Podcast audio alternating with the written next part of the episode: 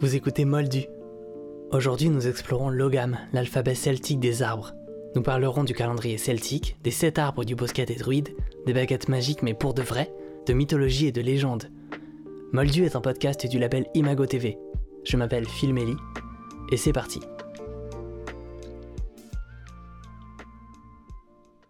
Des Celtes aux aborigènes, des peuples de la toundra aux peuples de l'Amazonie, les arbres sont nourriciers essentiels. Dans les croyances et légendes, ils sont parfois portails entre les mondes, parfois sacrés. Des feuilles à l'écorce, ils sont à travers l'histoire source de fruits, de pirogues, de lances, de feux et même de vêtements. Ils sont garants de la survie de nos aïeux et de l'entièreté du monde terrestre. Les arbres nous protègent et offrent la moitié de notre oxygène. Mais la relation que les humains ont liée avec les arbres va bien au-delà des ressources qu'ils présentent. Dans ce premier épisode des peuples et des arbres, je vais vous emmener chez les Celtes. Avant de commencer, il semble important d'apporter un contexte, un détail d'histoire et pas des moindres, pour parler du sujet des peuples et des arbres.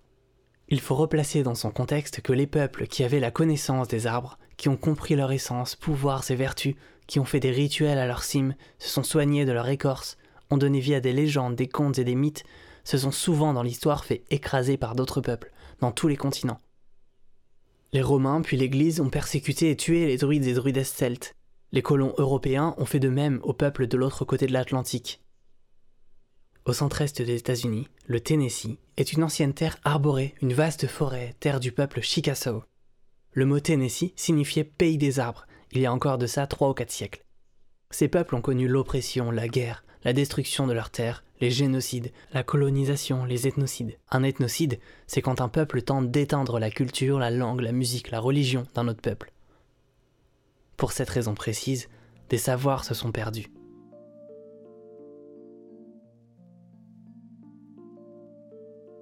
Dans les sociétés celtes, les druidesses et les druides sont philosophes, juges et enseignants. Les ovates étaient guérisseurs et guérisseuses et pratiquaient la divination. L'Église était contre, évidemment. Puis enfin, les bardes étaient poètes et musiciens, par conséquent transmetteurs de l'histoire à travers les contes, les vers et les notes. Les bardes, ovates, druides et druidesses sont les garants de la culture druidique. Il reste encore beaucoup de savoir de la culture druidique, mais une part non négligeable a disparu comme dans un incendie. On pourrait dire la même chose des cultures autochtones du monde entier, et encore à notre époque, avec par exemple l'État brésilien et les peuples de l'Amazonie, ou encore la Chine et la persécution et l'enfermement du peuple ouïghour. Revenons au monde des Celtes. C'est avec ces savoirs survivants, parsemés, que je construis mes textes sur les arbres, et tant d'autres sujets. L'histoire des arbres au fil des peuples raconte en fait une partie de l'histoire de l'humanité aux quatre coins du globe. Chez les Celtes, il y a un alphabet des arbres appelé Ogam. Dans l'Ogam, il y a 25 lettres, toutes symbolisées par un arbre. Évidemment, l'Ogam est plus qu'un alphabet. Il a été utilisé jusqu'en l'an 700, peut-être encore plus tard dans les organisations celtiques clandestines, loin des yeux de l'Église. L'ogam en tant que langage est surtout de tradition orale, mais il a pu être aussi utilisé en langage des signes. Avec les doigts de la main, on désignait une ou plusieurs lettres, chaque lettre désignant un arbre se référant à un symbole.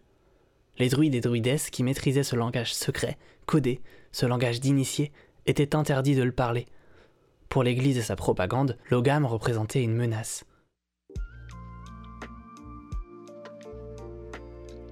Les lettres de l'ogam et la symbolique arboricole qu'elles contiennent étaient aussi utilisées à des fins divinatoires. Il faut comprendre que dans la culture celtique, l'ogam c'est un univers de connaissances, de symboles, d'associations d'idées. C'est entre autres par l'ogam et sa symbolique que les croyances des savoirs celtiques sur les arbres nous sont parvenues.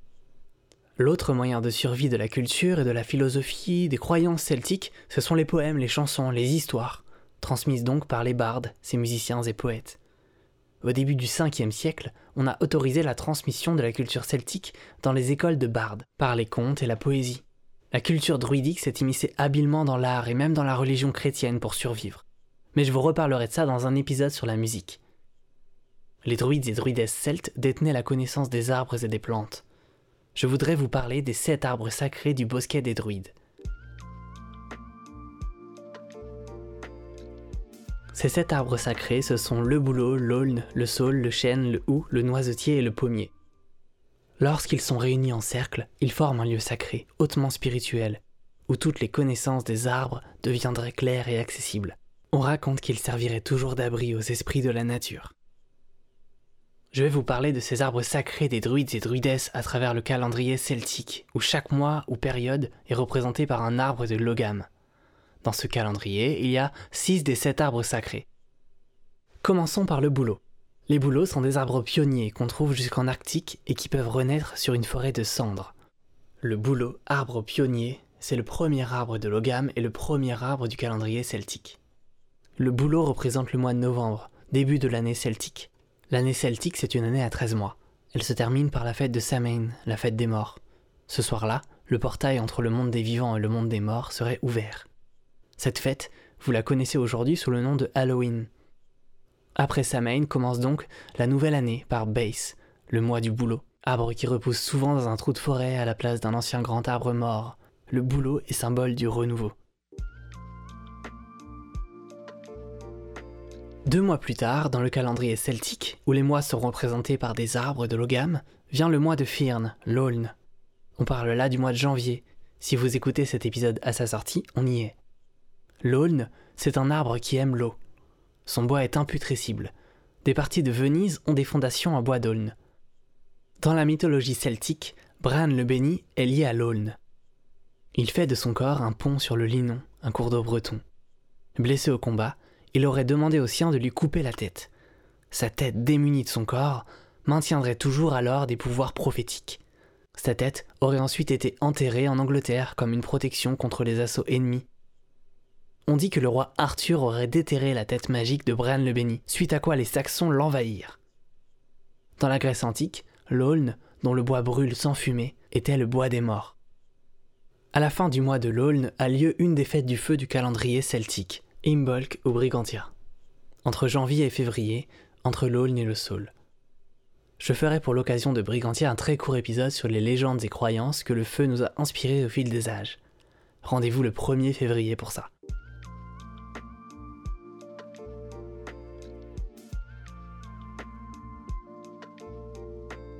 Après Brigantia, le Saul, Sai dans Logam, est le mois de février.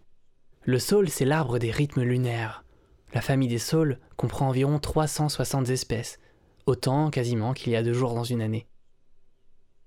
On se souvient de la chanson Bury Me Under the Weeping Willow, Enterre-moi sous le sol pleureur, que chantait la famille Carter, ambassadrice de la country américaine. Retour au Saul on utilisait des baguettes en saule pour trouver des métaux, comme les sourciers, les gens qui cherchaient des sources d'eau, utilisaient des baguettes en coudrier pour trouver des sources.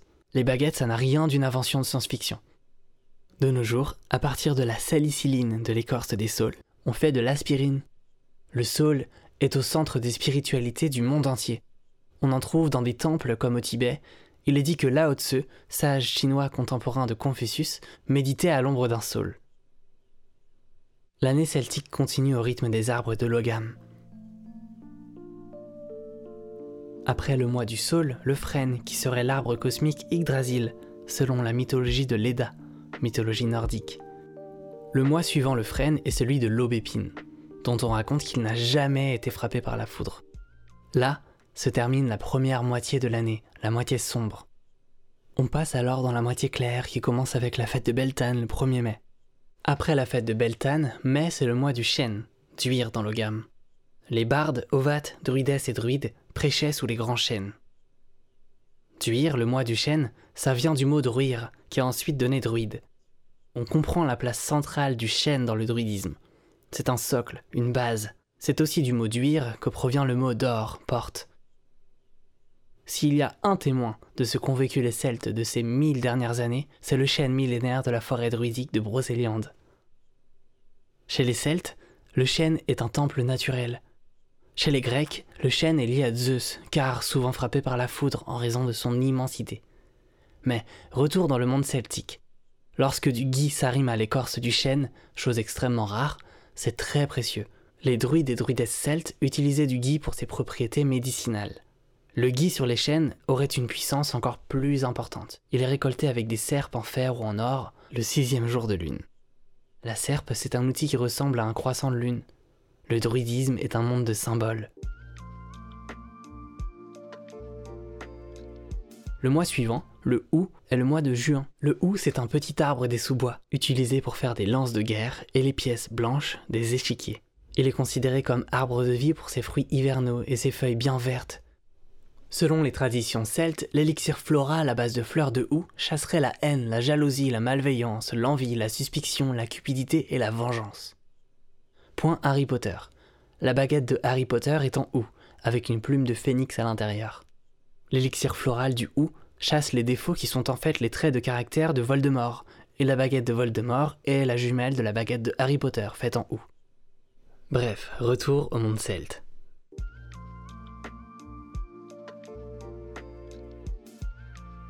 Retour au calendrier celtique. Le mois suivant celui du août, c'est le mois du noisetier, aussi appelé coudrier, l'arbre du mois de juillet. Il se clôturera par la fête du feu de Lugnasad. Le noisetier est un arbre intemporel qui vivait déjà il y a 70 millions d'années. Un sommeil sous ses branches apporterait des rêves prophétiques. Le coudrier est aussi lié aux licornes. Les baguettes que les sourciers utilisaient pour trouver des sources étaient en noisetier en forme de Y. Le noisetier est le symbole de l'intemporalité sous le soleil de juillet. L'année s'enchaîne avec la vigne, le mois d'août, puis le lierre de septembre et le roseau d'octobre. Ensuite arrive le treizième et dernier mois de l'année celte. Ce treizième mois, c'est juste une transition d'une année à l'autre. Il dure une nuit, la nuit de la fête des morts, Samhain, dont on parlait au début de l'épisode. L'arbre de Logam attaché à ce mois, ou à cette fête, c'est le sureau, l'arbre des fées. On fabrique dans son bois des flûtes pour communiquer avec des âmes. Ces baies sont délicieuses en sirop et c'est un arbre qui influencerait les rêves s'endormir en dessous mènerait à des rêves érotiques. Enfin, sa présence indiquait aux sourciers la possible présence d'une source.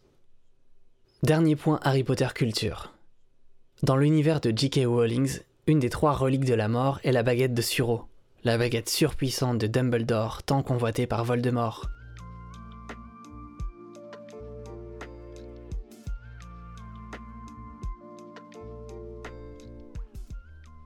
Détail, le sureau ne fait pas partie des sept arbres du bosquet des druides. Mis à part le sureau, les six autres arbres symboliques dont je viens de vous parler, bouleau, aulne, saule, chêne ou noisetier, font partie des sept arbres du bosquet des druides. Et le septième de ces arbres sacrés, c'est le pommier. On raconte que Merlin l'Enchanteur enseignait sous un pommier. Dans la mythologie celtique et arthurienne, L'île d'Avalon est le lieu de l'au-delà où aurait été forgée l'épée d'Excalibur, mais aussi où reposeraient Merlin et Arthur. Dans son étymologie, Apple, l'anglais de pomme, vient de aval. L'île d'Avalon, c'est l'île des pommes, où revivent les morts. Le pommier est surtout, pour tous les peuples, un arbre nourricier. Les premiers pommiers proviennent des forêts du Kazakhstan, qui accessoirement sont en train d'être détruites pour trouver de l'uranium qui finira notamment dans les centrales françaises. Bref. Le bouleau, l'aulne, le chêne, le hou, le noisetier, le saule et le pommier forment les sept arbres sacrés du bosquet des druides. Un lieu magique au cœur duquel la compréhension du monde et des arbres deviendrait plus claire.